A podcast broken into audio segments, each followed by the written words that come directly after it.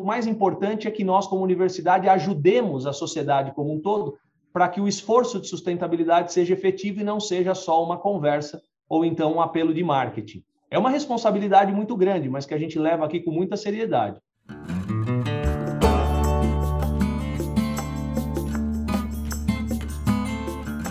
Começa agora o podcast Nem Negacionismo, Nem Apocalipse. Economia, Meio Ambiente e Negócios. Com a apresentação de Gessner Oliveira e Arthur Vilela Ferreira. Gessner Oliveira é PhD em Economia pela Universidade da Califórnia. Foi presidente do CAD, Conselho Administrativo de Defesa Econômica, presidente da Sabesp e é professor da FGV, Fundação Getúlio Vargas, onde coordena o Centro de Estudos de Infraestrutura e Soluções Ambientais, além de sócio da Go Associados. Arthur Vilela Ferreira é administrador de empresas com ênfase em sustentabilidade e meio ambiente pela Fundação Getúlio Vargas e sócio fundador da empresa Global Forest Bond. Nem Negacionismo, nem Apocalipse, um podcast semanal sobre economia, meio ambiente e negócios, uh, conversa com ninguém menos do que Gustavo Donato. Gustavo Donato é reitor e presidente do Conselho do Centro Universitário FEI, onde é professor titular e pesquisador, já tendo liderado o programa de inovação no curso de engenharia mecânica. É impressionante a, a atividade e a atuação é, do professor Gustavo Donato, e ele que já foi uh, premiado com o troféu Marco da Paz pela atuação na formação de pessoas em 2022, e o troféu Osiris Silva pela transformação digital Brasil, por sua atuação na área, certamente há muitos pontos, Gustavo, que nós gostaríamos de, de perguntar a esse respeito. É, tem uma, uma formação acadêmica impressionante, é, com, com, grande diversificação e, ao mesmo tempo, muito foco em assuntos fundamentais, é, sendo é, engenheiro mecânico, MBA em administração pela, pela Fundação Getúlio Vargas e doutor em engenharia pela Poli, na Universidade de São Paulo, é, e, e é, um, um, contato internacional na área de pesquisa e formação executiva e liderança e transformação organizacional no MIT, é, nos Estados Unidos. É, é, um grande prazer conversar é, com o reitor Gustavo Donato e, e começar perguntando na, na, sua experiência acadêmica e profissional é, como que analisou e como que viu, testemunhou a importância crescente do ESG, né, dessas três siglas aí de meio ambiente, responsabilidade social é, e governança nas empresas. É, muito obrigado novamente. É, queria aí compartilhar com os nossos ouvintes aí a sua experiência, Gustavo. Muito obrigado, Gessner. Aos nossos ouvintes também, a honra é minha de poder participar pessoalmente, também em nome da FEI, né? Então, muito obrigado pelo convite, é uma verdadeira honra. Com relação à pergunta, né, Gessner, eu, eu levo isso tanto pessoalmente como institucionalmente com muita naturalidade nos dias atuais, porque já tem mais de 10 anos que aqui na FEI isso é pauta diária nossa. Não só de missão, eu posso até explicar um pouquinho mais do porquê, missão institucional, mas também de pesquisa, de planejamento e de governança. É, deixa eu contextualizar porque vai ficar mais claro, né? Quem é a FEI? A FEI é uma fundação. Nós fizemos agora em março de 2022 81 anos de existência. Nós somos uma, uma instituição de ensino superior mantida por uma fundação, mas uma instituição de inspiração jesuíta e naciana, portanto filantrópica, sem fins lucrativos. Então, assim, nós temos uma, uma missão e valores de uma formação tanto técnica como muito humana e voltada também ao ambiente. Por exemplo, é, os jesuítas eles elegem preferências apostólicas. As vigentes, uma delas é justamente colaborar com o cuidado da casa comum, que diz respeito ao meio ambiente. Então, isso é uma questão que vem de base nas instituições de inspiração jesuíta e inaciana. Ah, as questões sociais, idem. Então, assim, o environmental e o social eles estão na base. Então, nós discutíamos isso sempre.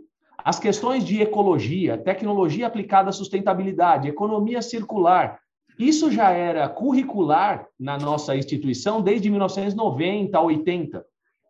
E as coisas foram ganhando só mais força, só mais apelo. E nos anos, na década dos anos 2000, é que nós consolidamos tudo isso também como linhas de pesquisa. Então, no nosso departamento de administração, nós temos hoje três linhas de pesquisa lá: capacidades organizacionais, estratégia de mercado e competitividade, e uma linha inteira dedicada à sustentabilidade, com quatro pesquisadores em dedicação full, né, é, pesquisando sustentabilidade. Qual é o grande objetivo lá? É, o objetivo das nossas pesquisas é o desenvolvimento de modelos de negócio e de gestão que enfatizem sustentabilidade nas organizações para que elas suportem os objetivos não só econômicos, sociais, ambientais, tudo que envolve a pauta ESG, e nós usamos, inclusive, um conceito um pouquinho expandido de ESG, até pelo perfil da FEI. Nós falamos ESG mais T, porque nós tentamos sempre trazer um caráter de tecnologia suportando tudo isso, né? Então, lá, para dar exemplos concretos, o que, que a gente pesquisa? Logística reversa, é, ecoinovação, licença social para operar, que mais? Lembrando aqui, voluntariado empresarial, tem as questões de é, responsabilidade socioambiental, práticas sustentáveis, cooperativas e, e reciclagem de materiais, é, educação ambiental, inclusive prática sustentável no supply chain. Então, são coisas realmente muito amplas que são pesquisadas e que já cobrem isso há mais de década. Então, a gente lida isso com uma naturalidade é, bastante grande. E do ponto de vista de governança, né, nós trabalhamos com aprimoramento contínuo, espelhando as as, os assessments internacionais e boas práticas de governança. Por exemplo, você bem deve conhecer a AACSB e outras que nós sempre perseguimos para esses aprimoramentos. Então, assim, a importância do ESG, do ESG não só é essencial, é basilar, é central, como para nós é natural. E agora a gente está incentivando muito mais ações voltadas a isso na nossa comunidade discente, docente, né? E também da, dos colaboradores. Depois, se houver interesse, a gente eu posso até entrar em detalhes de como a gente faz isso. E para concluir a minha resposta, é, realmente aqui na FEI nós acreditamos que isso não é, é, digamos assim, usando um termo mais chulo, não é conversa, não é papo. O ESG mais T, principalmente, né, quando a gente combina essas duas questões da tecnologia e da gestão, que são nossos focos, nós realmente acreditamos que isso dá retorno. E não, eu não estou falando só retorno financeiro, retorno econômico, eu estou falando retorno de marca, eu estou falando retorno de reconhecimento da população, retorno em propósito. Então, a gente forma os nossos alunos com isso no DNA dos seus valores desde o começo, conduz as pesquisas na mesma linha e nós passamos as nossas parcerias estratégicas por um crivo que leva em conta as boas práticas de ESG, de LGPD, de valores institucionais, então, isso é uma coisa que eu valorizo assim na base de toda a minha atuação e da atuação institucional também. Espero ter respondido. Com certeza. Arthur? Muito bom, muito bom, professor Gustavo. É, como que você vê o papel das universidades, no, em geral, no desenvolvimento aí de práticas mais sustentáveis? E se você puder contar um pouco de como a, especificamente a FEI trabalha essa questão do desenvolvimento de tecnologias é, sustentáveis. Olha, eh, Arthur, inicialmente parabéns a você e ao Gessner pelo livro, tá? Eu gostei muito quando li, então é, recebam aqui minhas felicitações. A universidade, e eu, eu vou falar agora, o que eu vou falar não se aplica só à sustentabilidade. Você sabe que a, a universidade ela tem três pilares essenciais, que são ensino, pesquisa e extensão. E nós aqui na FEI incorporamos um, quatro, um quarto pilar, que nós consideramos transversal, que é a inovação. Então, ensino, pesquisa, extensão e inovação. Por que, que eu estou falando isso? Qualquer área depende da universidade para formação de pessoas, primeiro, que é a função do ensino. Pessoas preparadas para a sustentabilidade, não só na técnica, mas nos seus valores, nos seus é, princípios, isso a universidade consegue fornecer com qualidade. Segundo, quando a gente fala em pesquisa, Arthur, é, é, é que nós, como universidade, nós buscamos fornecer ferramental, tanto científico, como tecnológico, como metodológico e de governança, tá? inclusive questões de gestão, para que as organizações e para que as pessoas possam atuar de maneira responsável e efetiva na sustentabilidade. E você vai entender o que eu estou querendo dizer? Houve-se muito mais de ESG por aí do que de fato isso se torna efetivo em alguns modelos de negócio. Acho que você vai concordar comigo nisso. Então, é responsabilidade da universidade gerar conhecimento, disseminar esse conhecimento e os ferramentais técnicos, metodológicos, científicos, como eu comentava. Quando a gente inclui a dimensão da extensão e da inovação, é porque nós estamos, como universidade, extensão pressupõe o quê? Uma, uma reação dialógica. Você dialoga com a sociedade, dialoga com a pessoa, com a família, com o mercado, com o poder público, com toda a hélice quíntupla, digamos assim, se nós usarmos esse modelo. Então, quando a gente fala de extensão, quer dizer que nós estamos levando essa contribuição da universidade para fora dos seus muros. E a nossa defesa aqui é que tudo que seja extensionista em qualquer área, inclusive a sustentabilidade, tenha também o caráter de inovação. Ou seja, não pode parar na ideia, não pode parar na criação, tem que chegar na ponta da linha. Se for para um empreendimento, para um negócio, é emitir nota fiscal. Se for para a pessoa, para a família, para a comunidade, por exemplo, com uma tecnologia social, que isso impacte na qualidade de vida e no bem-estar das pessoas. Então, a universidade, sintetizando a resposta, é formar pessoas de primeiríssima linha. Segundo, prover conhecimentos e a disseminação desses saberes científicos, tecnológicos, metodológicos e de governança para bom uso da sociedade. E, por fim, por meio da extensão e da inovação efetiva, fazer com que tudo isso chegue nas pessoas. Por isso que a universidade é basilar. E no caso da FE, inclusive, por que, que nós nos posicionamos na tecnologia e na gestão? Nós somos muito conhecidos pelas engenharias e pela ciência da computação, parte de inteligência artificial e tal, e também pela administração, que temos cursos fortes, notas ENAD 5, mestrado e doutorado nota 5 na CAPES. Então, por que, que a gente trabalha nesse ecossistema, né? Porque nós realmente acreditamos que a universidade acaba tendo uma contribuição efetiva que a empresa, dentro do seu dia a dia, não consegue, muitas vezes, dar aquele passinho para trás, repensar os modelos, repensar os conceitos. Então, essa relação empresa-universidade, empresa-academia, não é à toa que tem se tornado mais forte nos últimos anos. E inovação virou uma, para, uma palavra que não é moda, é essencial para sobrevivência.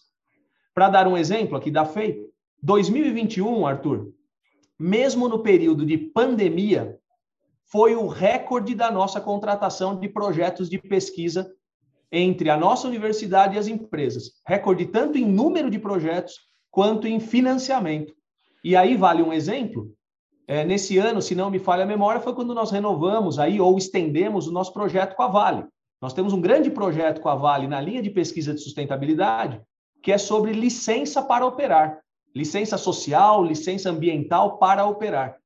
Então, nós somos um braço que traz consistência técnica, científica e metodológica para essa área de licenças sociais, licenças ambientais que eles lá eventualmente precisam. Então, espero ter respondido, mas o mais importante é que nós, como universidade, ajudemos a sociedade como um todo para que o esforço de sustentabilidade seja efetivo e não seja só uma conversa ou então um apelo de marketing. É uma responsabilidade muito grande, mas que a gente leva aqui com muita seriedade. É, professor Gustavo, é, indo, continuando na linha da sustentabilidade, do, da importância de preservação do meio ambiente, é, muito se fala hoje no processo de descarbonização da economia, né, uma transição energética para fontes mais limpas é, de energia. Eu queria saber, na sua opinião, qual que é a importância desse tópico para a academia e qual tem sido a contribuição da FEI para essa discussão e para o desenvolvimento né, de fontes de energia mais limpa e etc. Olá, Lucas, um grande prazer falar contigo. Obrigado pela pergunta. Eu acho que essa pergunta é uma das mais importantes aqui do nosso papo, porque falar em economia de, de baixo carbono é, e redução dos impactos não é só um caminho sem volta, mas na realidade ele é um caminho essencial para que a gente consiga garantir para as próximas gerações e mesmo para a nossa geração uma qualidade de vida dentro desse contexto da escassez de recursos, e daquela lógica do OPL, né? One Planet to Live.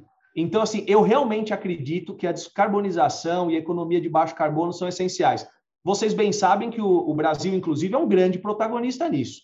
Nós, é, pelas grandes riquezas que temos, é, nós seremos provavelmente nesse mercado de créditos de carbono emergente, nós seremos o grande protagonista mundial. Algumas pesquisas estimam aí algo em torno de 25 a 45%, ou seja, algo em torno de, de, um, de um terço ou algo mais do potencial de protagonismo do Brasil nesses caminhos.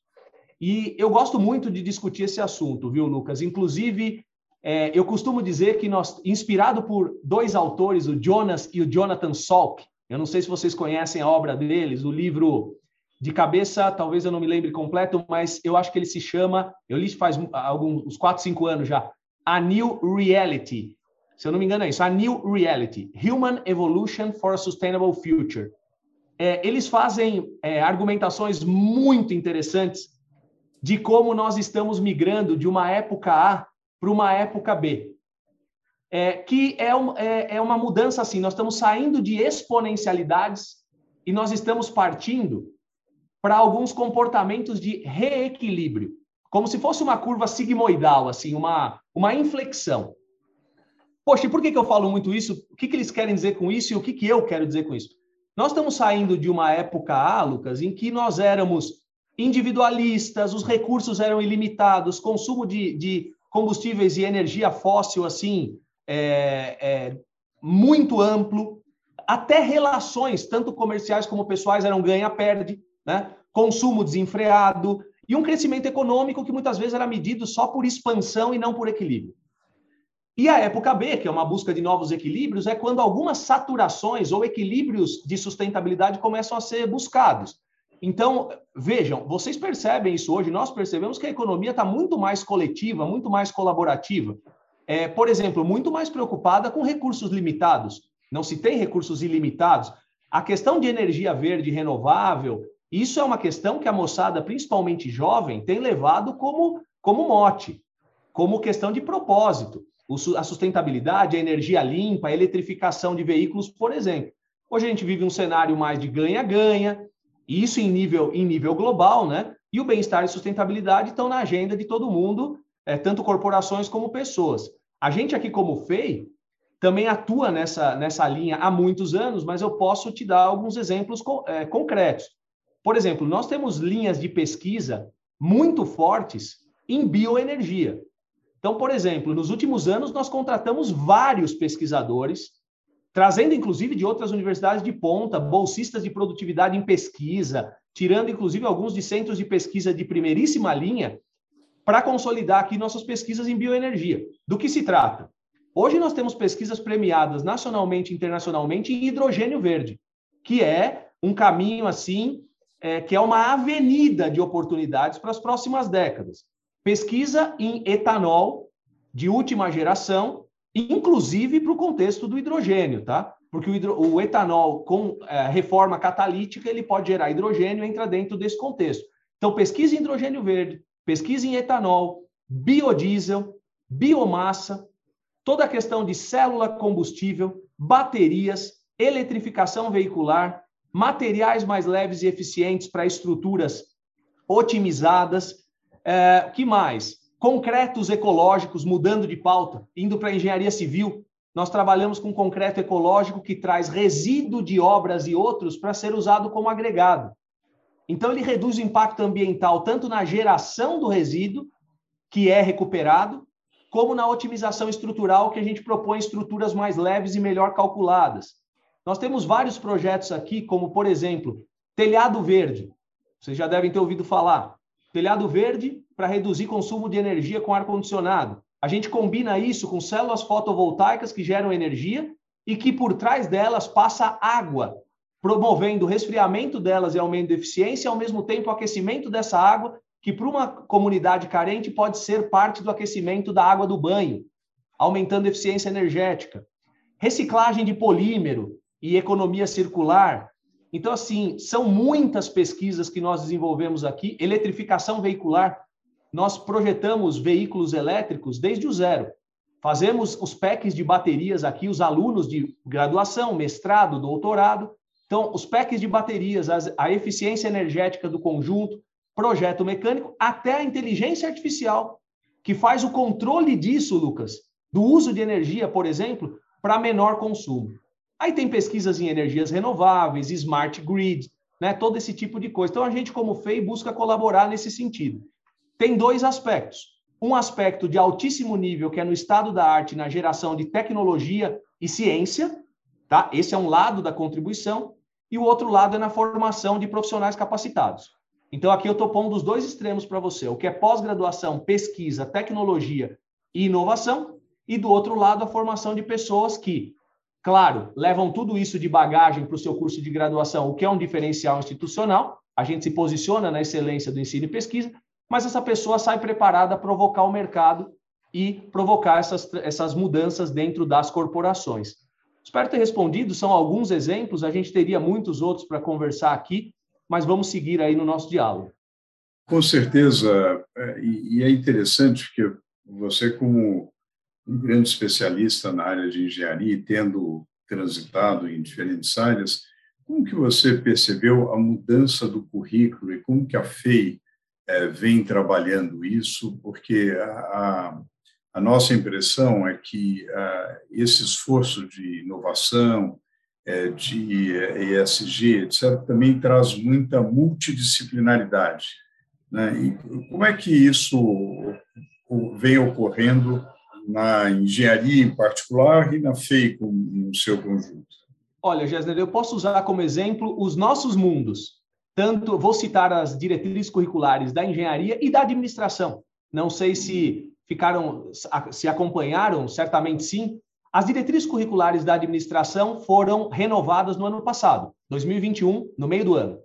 E as diretrizes curriculares da engenharia foram renovadas em 2018 para 2019. Não, minto, começo de 2019, tá? A FEI participou de ambos os movimentos como protagonista desde o começo. Todas as discussões desde o início das diretrizes curriculares dessas duas grandes áreas, a FEI estava presente junto com o Conselho Nacional de Educação e vários outros é, agentes, né?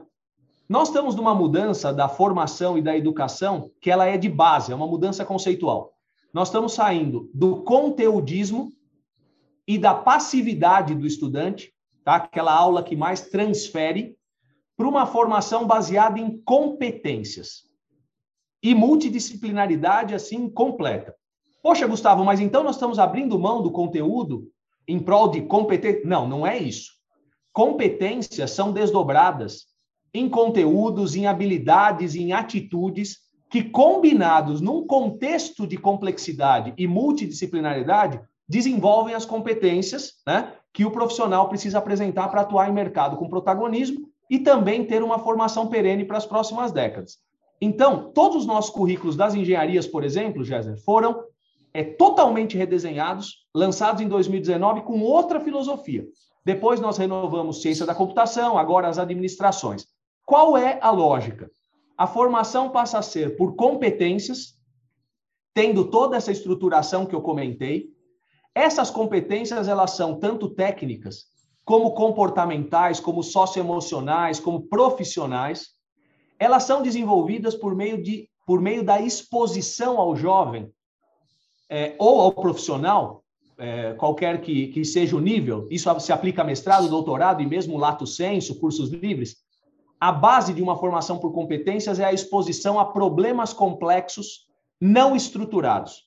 Ou seja, é, sai, a gente sai um pouquinho daqueles problemas estruturados que tem enunciado, que tem resposta pronta, que tem receita para solução, para problemas com enunciado aberto, em que a problemática é apresentada e o, a pessoa que está aprendendo, que está se formando ali, ela tem que estudar a situação, ela tem que é, enunciar o problema, ela tem que buscar as ferramentas, às vezes até construí-las, para resolver um problema de maneira original, de maneira inovadora.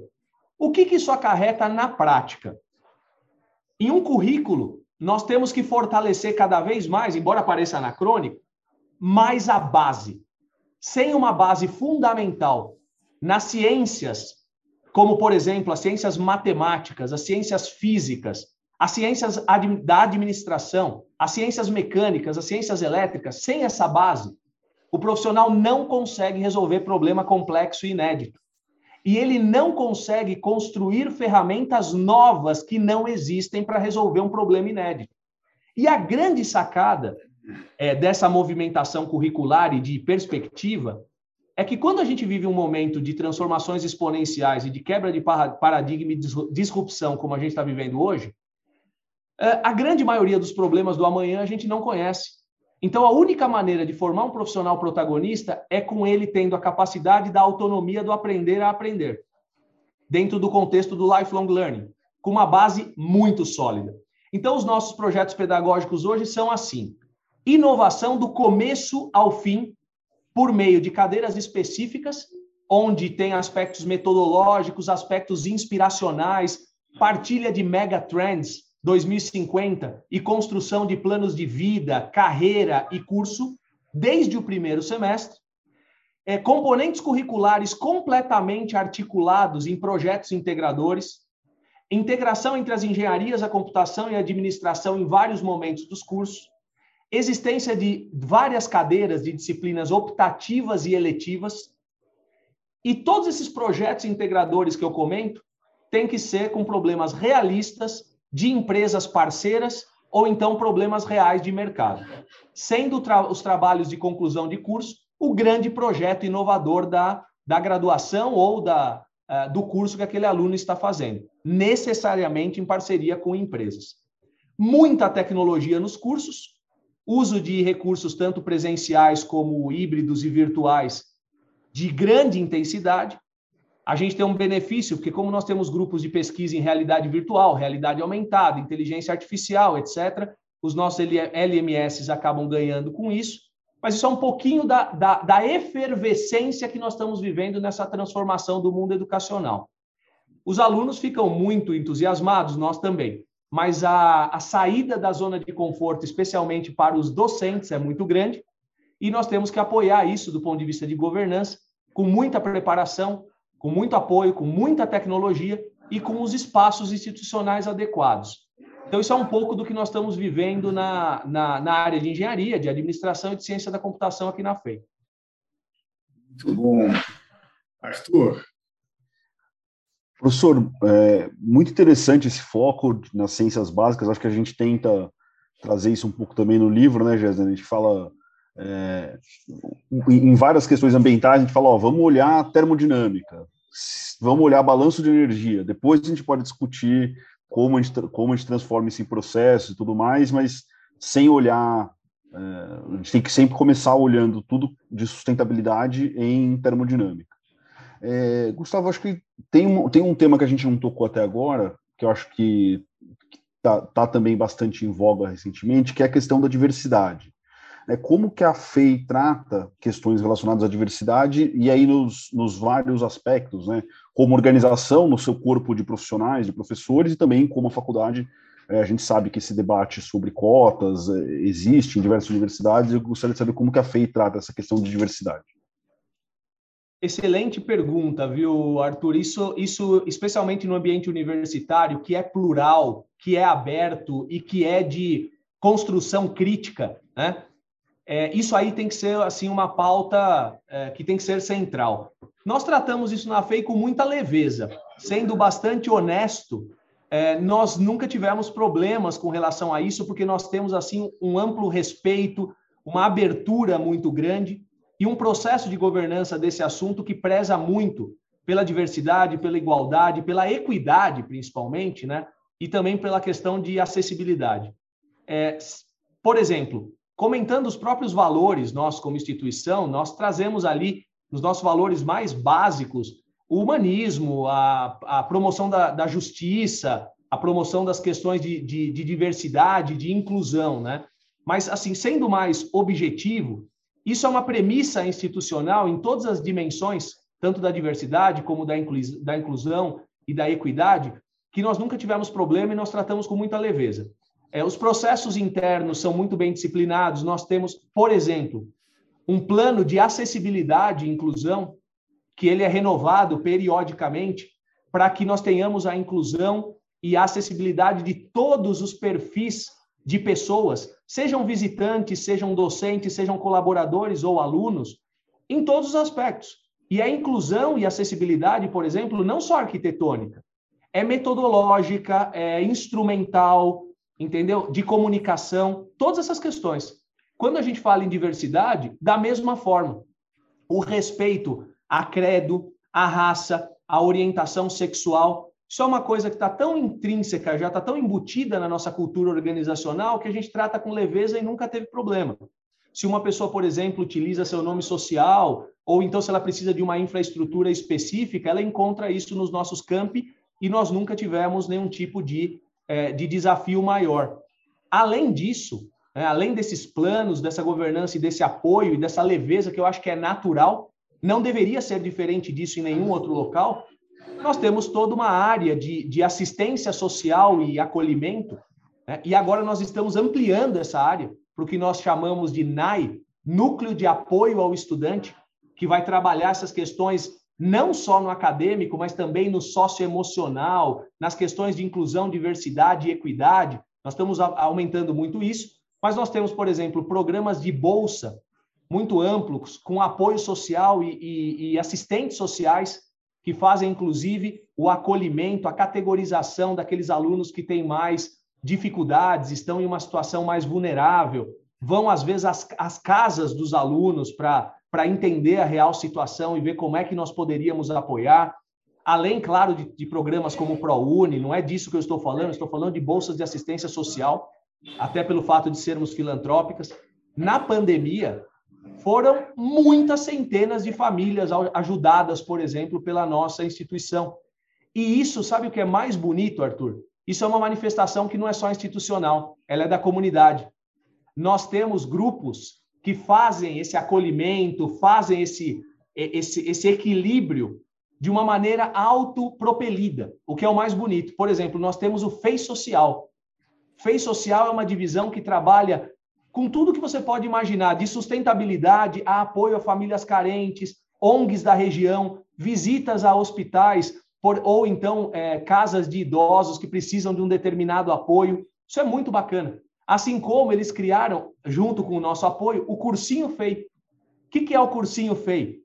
O Cursinho FEI é uma iniciativa que os nossos alunos lecionam para jovens da rede pública em situação de vulnerabilidade, num preparatório para que eles estejam bem capacitados para os processos seletivos das boas universidades, incluindo tanto a FEI como outras. O importante é nós darmos um rumo, né, um propósito e um valor, uma capacidade de progresso na vida dessas pessoas e de realização que eles não têm. E aí nós colocamos os nossos professores para apoiar, né? E os alunos têm esse protagonismo. Na pandemia, eles tornaram a plataforma toda deles virtual e escalaram de uma maneira exponencial. Então, é, com, todos os, com todas as questões negativas que nós tivemos com a pandemia, esse foi um lado, por exemplo, positivo. Nós conseguimos ajudar muita gente, nós conseguimos escalar isso para um, uma atuação que foi nacional, digamos assim, né, o, o, cursinho. E aí tem outras iniciativas diversas. Mas, assim, o assunto nos é muito caro, ele nos, nos é muito importante. E a gente, graças a Deus, leva com muita tranquilidade, com muita leveza e um carinho por parte da comunidade, que eu tenho certeza que todas as pessoas se sentem bem acolhidas na FEI. Muitíssimo obrigado, reitor Gustavo Donato, eh, por compartilhar aqui conosco sua experiência riquíssima, tanto acadêmica quanto profissional, como gestor e como professor, eh, e, sobretudo, eh, compartilhar o seu entusiasmo. Eu tenho certeza que, que esse depoimento, que essa conversa vai inspirar muitos jovens, muitos acadêmicos, empreendedores é, e eu acho que ninguém melhor do que a, a sua pessoa para resgatar a tradição da FEI ao mesmo tempo, com essa visão de futuro, é, olhando para o passado, mas com essa visão é, muito, é, muito boa e muito inovadora em relação ao futuro. Muitíssimo obrigado por participar do nosso podcast. Eu que agradeço, Jéssica. Se me permite uma consideração final, Uh, o Brasil ele tem tanta condição de avançar muito mais em relação ao momento em que se encontra, né? Uh, eu digo isso uh, independente do momento atual. Eu estou dizendo das conjunturas dos últimos anos, décadas, etc. Né? na minha visão, não faz muito sentido um país que é a 11 primeira economia mundial em PIB, né? figurar nas posições, se nós olharmos, por exemplo, para competitividade e inovação, de uma amostra de 70 países, por exemplo, figurar em posições como 57, 64, 65, e em educação, idem. Então, nós temos muitas assimetrias que esse tipo de discussão busca resolver. E uma coisa que eu acho que falta para nós, como brasileiros, é agregação de valor nas pessoas, agregação de valor nas nossas tecnologias e acreditar que nós podemos. Essa questão de acompanhar mega tendências de longo prazo, 2040, 2050.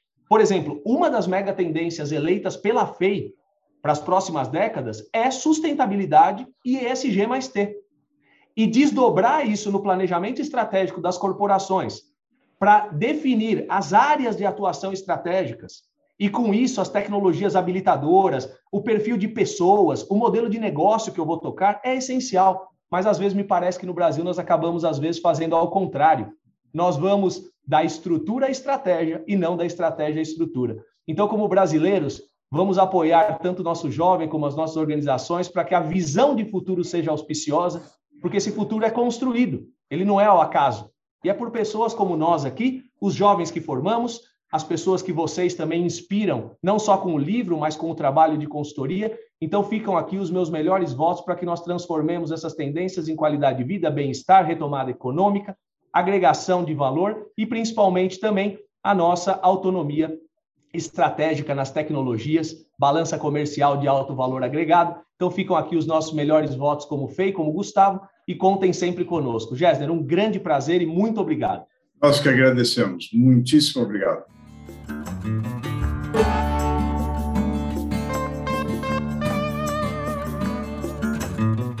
Este foi o podcast Nem Negacionismo, Nem Apocalipse.